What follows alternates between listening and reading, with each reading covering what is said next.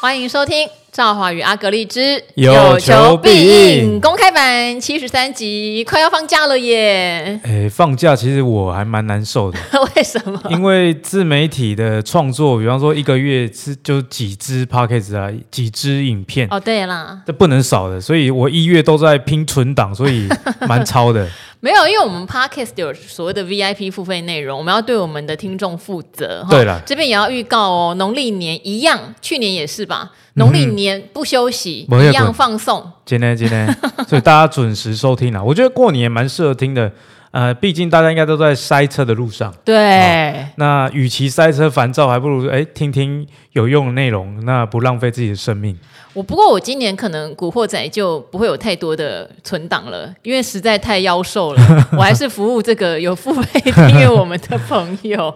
好，那最近阿格力去做健检，让我很放心。我觉得大家都要趁这个农历年前、长假前去做一下健检，你才能放心的拼下一等年。一下，听起来好像很温馨，可是你后面讲的话一点一点也不。为什么我很关心你的健康啊？因为每一次阿格力来啊，像上次有一次我请阿格力破例来录跟朱老师有没有？对就阿格力就一副从头到尾都觉得自己快要累 爆，累累到是真的累，不是然后一直觉得。然后来的路上就一直赖我说，哦，真的会被你操死，真的会被你操死，一直讲一直对啊，讲当。天理财达人秀又接朱老师，那结束之后又有我们自己的 podcast，、嗯对真的超好不好？对，真的会精尽人亡，跟你在一起的男人精尽没人有亡。我就说哈，他的肾是老婆的，但他的肝是我的。 我是你的心肝，就对。 好，好了，我最近做健康检查了，呼吁大家还是要做一下全身的健检。我带我老婆去嗯对，嗯那做比较呃全面的，呃一个人快，女生比较贵啊，女生有超过四万，女哦嗯生的器官比男生多。对对对，要多检查。那男生比较少，所以呃三万七左右嗯吧，长在长庚啊，在长庚做，听说你就好好的，所以我就好放心哦，就觉微得胖了，微胖好而已。为阿格力开心。 他说那没关系，就可以继续抄你了。 我说你这个没良心的李兆华小姐。对啊，然后我就跟他说我没有良心，因为我的心脏不好，本来就没有良心。好哎，吗大家知道你心脏不好这件事吗？我也不晓得，可是我心脏从小就二尖瓣膜脱垂，然后有一点心律不整，那要注注要注意啊，还是要定期检哦查。所以我都活得很开心的每一天，你知道吗？因为你要把你的每一天都用得淋漓尽致，心脏不好是很可怕的。可是你是吃超爆自己的每一天 吧？可是这样每天都很充实啊，哈。好，请大家珍惜身体哈，珍惜我们在世界上的每一天啊。因为我讲的好可怕，但我们先来前情提要一下。啊哈我们上个礼拜其实有聊很多在手订单，满满的在建工程股，对不对？然后也有去讲说这些公司他们可能。股价会有起起伏伏，入账也不一定能够抓到一定在什么时间点。但是如果你用中长线来看，都可以确定这个订单就是满手，两三年内都会一直出、一直出、一直出，而且你会再接到新的，再一直出、一直出、一直出。哈，大概大致就是如此。对对，结果，我想手上有国统的朋友应该很开心，赚到一根涨停板。 哇，郭董真的是很强哎、而且这种东西就是说，呃，技术现行上比较没有办法抓到的转折啦，因为它一涨啊，这个对就是一根涨停左右的这个涨幅。那突如其来的一根，你如果只是看技术线型的话，其实根本下不了手，因为都是破线啊，月线也破哦，然后这个五日线也很弱，那这个季线呢，刚好是跌到季线附近啊，那可能有些人会在季线附近有支撑的时候去买。减嗯，哎，这这是技术分析唯一能呃构成一个买进的理由。如果上礼拜愿意买的人，嗯，哦，但是呢，赵华上礼拜跟我聊是从哎比较在手订单的角度啦。对，那你如果在手订单的角度，那去估计 EPS，看一看当前的股价，哦，我觉得这是这种是价值投资者呃会喜欢的一个情境啊，就是说啊股价很烂啊，我才有机会这样子。好，所以呃，我们不知道它什么时候发动，好，也不是被我们喊起来的，很说巧真了，的哎很巧有。点巧合，可是也要提醒大家，我们上礼拜讲的一个核心观念就是，你要用一个比较中期的眼光来看这些公司，嗯然后在它下跌的时候去找好的买进点，而不是无谓的害怕，因为他们都有订单，只是入账的时间我们真的说不准。当然，十二月可能是一个统一很多人会入账的时间，对，但是其他的十一个月可能哪一天它忽然营收就爆冲，我们都不知道的，嗯所以一定要在确立它的未来真的没有问题的情况下，下跌的时候去买。我想国统就是一个很好的例子，嗯技术线型上都破线，但说来就来，你也不知道为什么，可是你对它会有信心。就跟爱情一样 啊，确认你自己不错，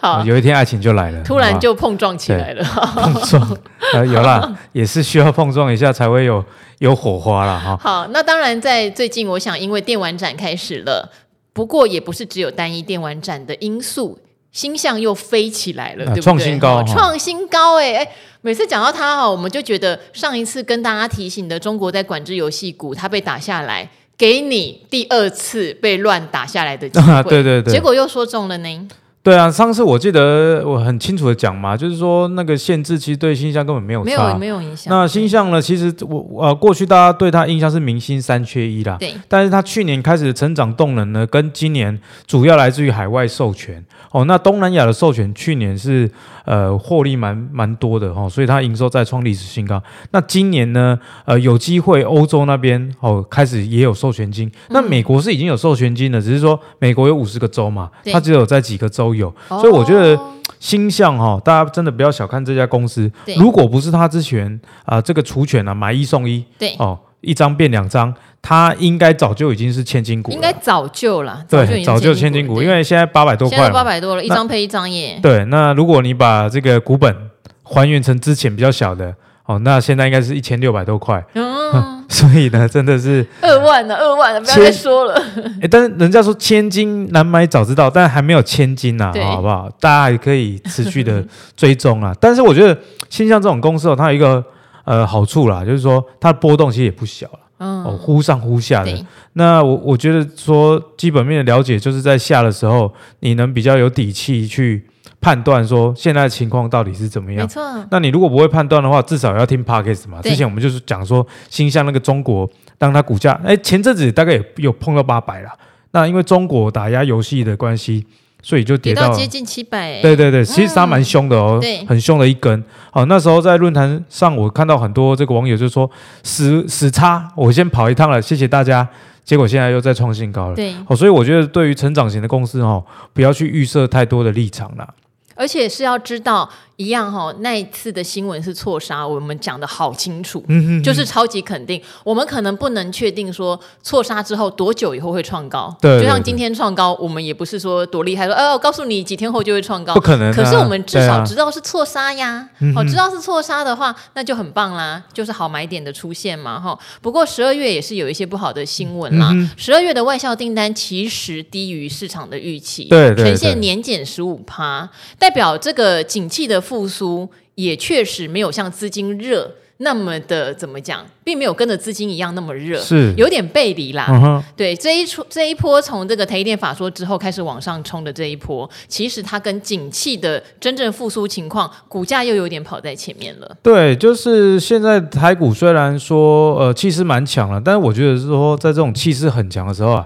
通常大家也要比较留意的，反而是风险呐、哦，因为如果气势强的时候，你手上原本就有股票的，那那你就开心一点嘛，对不对？哦，反正上涨你也有份。但是如果呃你是抱着一种诶有点急的心态，害怕错过原本手上呃怕说什么选举因素啊什么的，什么没追到啊？对，或者是上礼拜不小心被洗掉的。对呃，上礼拜我们公开版 p a c k a g e 其实有跟大家聊哦，那时候我也是讲的蛮明确的，我说外资啊应该是卖现货，那要用比较低的价格去回补回补它。期货，对，嗯那从这几天看起来，哎，确实也是如此，这是几的天就买了千亿以上了嘛。嗯，那这个期货的空单也大幅的一个减少哦，所以其实，在股市里面呢、哦你如果单纯看指数的话，你会很容易被牵着鼻子走啦。嗯哦，那回过头来呢，现在台股的本益比哦，其实还是很高。是其实我个人觉得啊，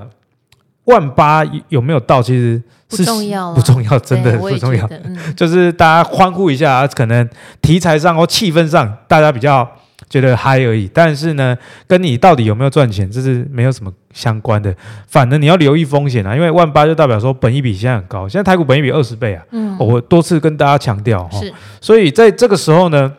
诶，如果你没有慎选产业的话，那空手，呃，就是不要做任。我说的空手是说，你不要想想要因为股市涨，你就去采取你没有把握的行动。好、因为刚刚正好讲了外销订单嘛，那订单代表说未来的营收，那大家要知道哦，二零二三的这个年底啊，十二月的外销订单的基期应该是低的哦，对，哦， 因为二零二二的年底就已经很烂了哦，哦，二零二二大概是从年中开始就转弱哦，所以在二零二二十二月的订单外销订单没有很好的情况之下，那是去年的十二月又呈现年减大概十六 percent 的状态，大家就要小心啊，万一之后这个复苏不如预期的这个回马枪啊，那要怎么做呢？我觉得是慎选产业了，好，就是产业也不是每一个都在高档啦。我们必须说，为什么刚刚阿格力一讲万八，我就马上接不重要， 因为我们两个想法都一样。万八你手上的股票没有涨有用吗？ 是啊，是啊。而且我都印象好深哦，二零二二年那时候台积电冲六八八的时候，台股到了一万八千六百点嘛。那全部人都欢腾啊，因为你一定会到万八就想万九，到万九就想两万嘛。对，所以通常这个时间点反而是最危险的，嗯因为你有非常巨大恐惧自己的获利没跟上的问题。就像最近有一些 AI 股在反弹，我就收到很多人问说，那他之前有一些被套牢的股票，哦，可能提早在这个反弹前就卖掉了，都是 AI 股，现在要不要追回来？嗯好，然后也有人讲说，他可能死守一档都没有涨的股票两三年了，要不要换股？现在这种杂音会非常非常多。嗯对对对，那我也呼应赵华这个问题好了，就是说，如果有这种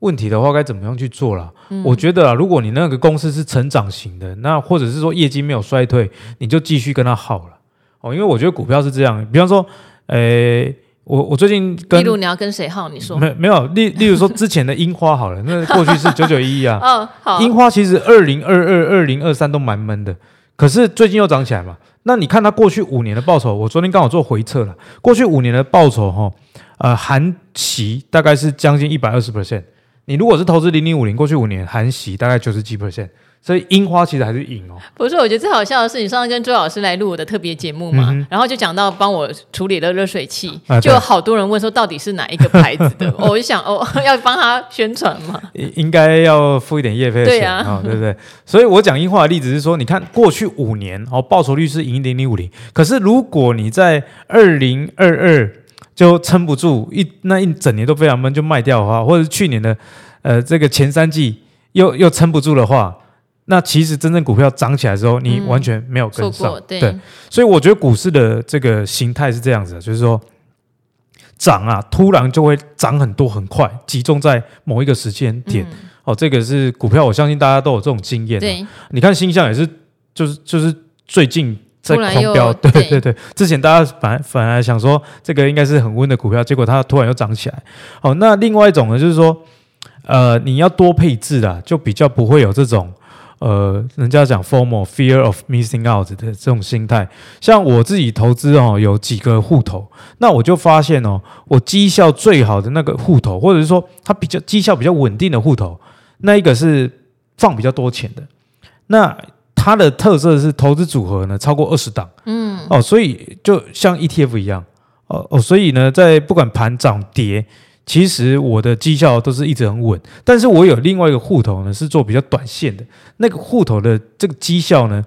就比较大起大落，因为你就是压，比方说特定三五档哦，那个户头大概玩三五档公司而已，比较短线的波段的操作，那就很容易因为哦，比方说这三档属于什么产业，那最近那个产业刚好不好，你可能一闷就半年，闷一年都都有可能哦。所以如果要预防刚刚赵我讲的那种状况，我觉得是多配置在不同的好公司啊、不要想要去 all in 啊。哦，那一般的人会想要 all in 是因为他的认知有限、啊，他是只知道某一只股票，或者是只听到某一只股票。但是我相信我们的粉丝应该不会有这个问题啊。像有人跑到我那边留言，他就一直想说他有订我们的可能是 VIP 吧，但他一直搞不懂股票要什么时候卖。啊哈他举个例子，他说伟创对不对？上去以后又下来，就像走成一个山的形状。是，然后，但是像群光就是一直慢慢垫上去，他不知道这样要怎么决定卖。那我就想说，其实他要决定的是，当初你在看这家公司的时候，它是不是一个价值型的投资？嗯嗯群光是价值型的投资，但伟创涨上去， 大家都知道不是，它是题材式的对投资。对对所以一开始你就要理解，它到底是应该放在你的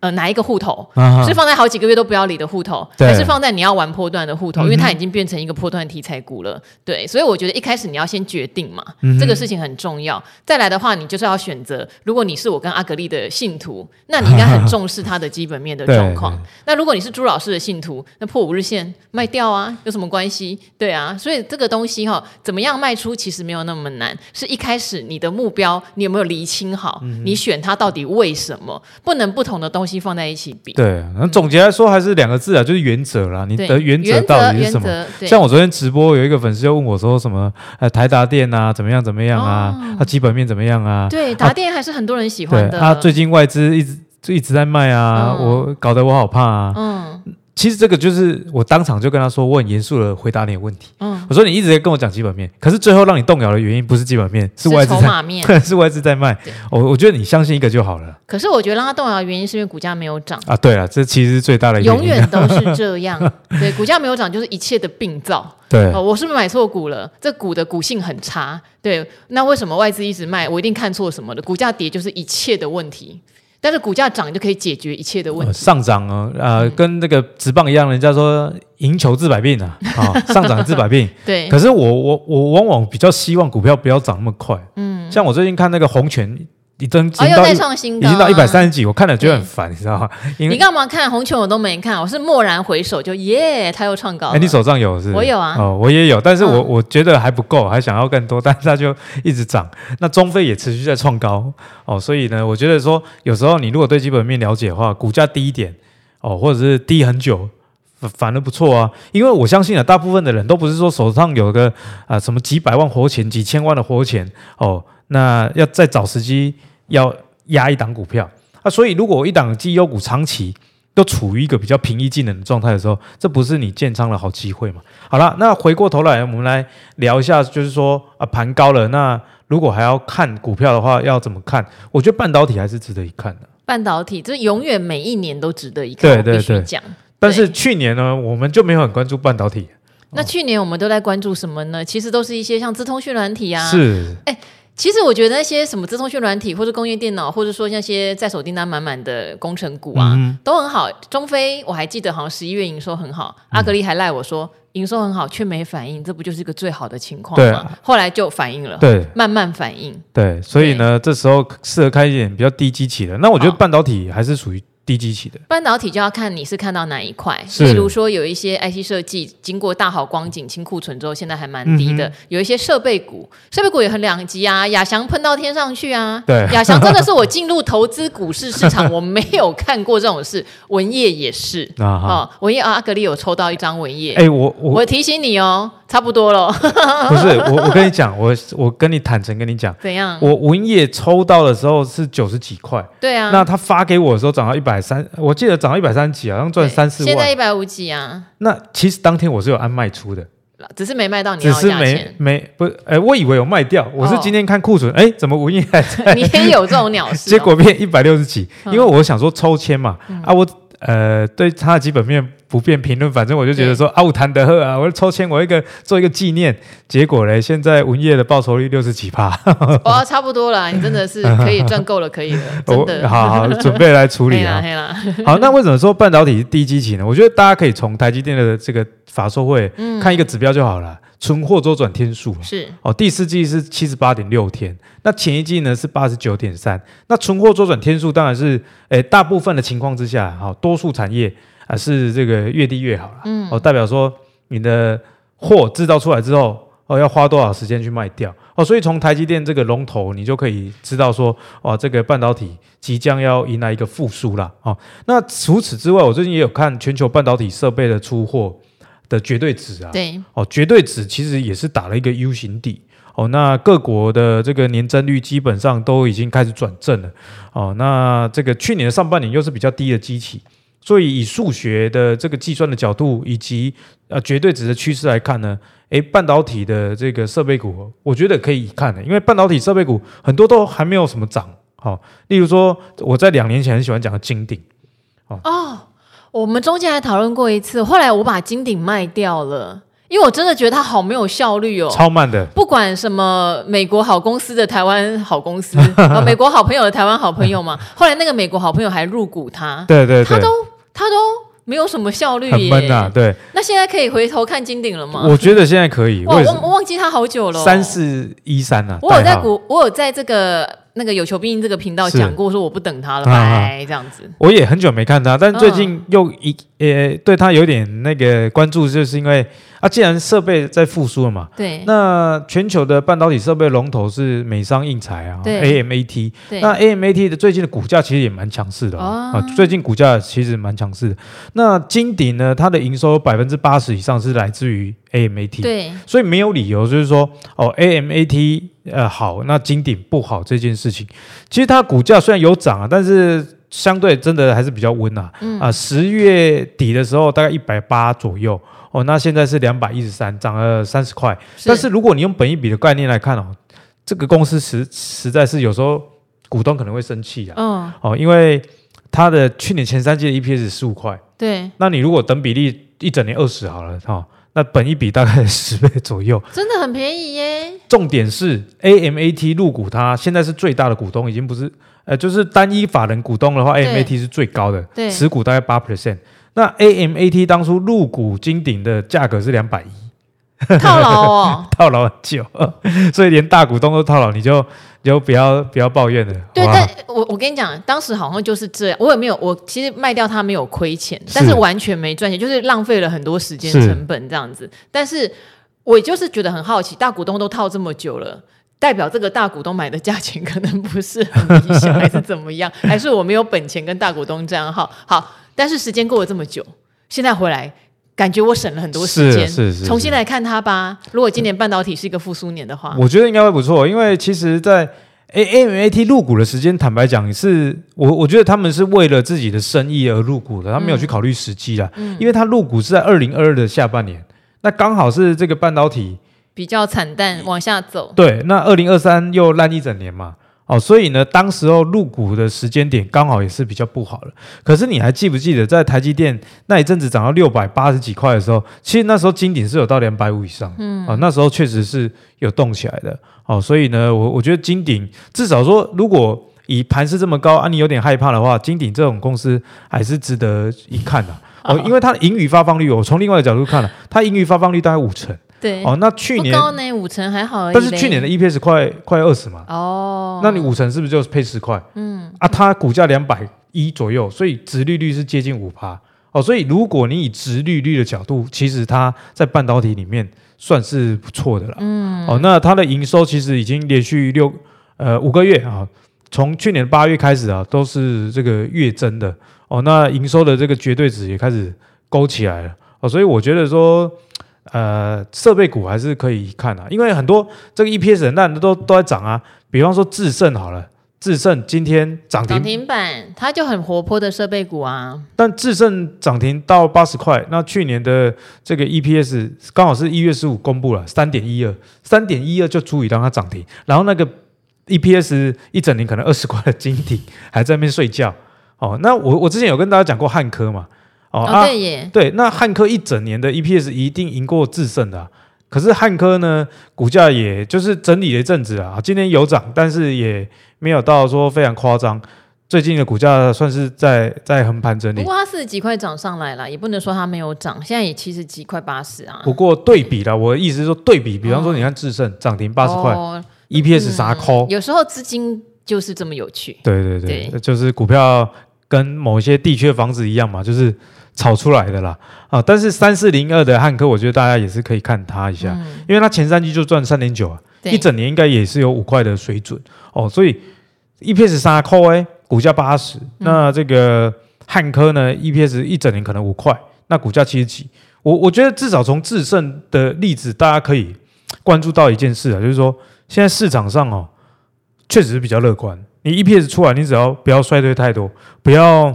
呃低于大家预期啊，甚至高于大家预期的话，那股价。的这个反应，我相信都会不错。好吧，我可能会再给金鼎一次机会。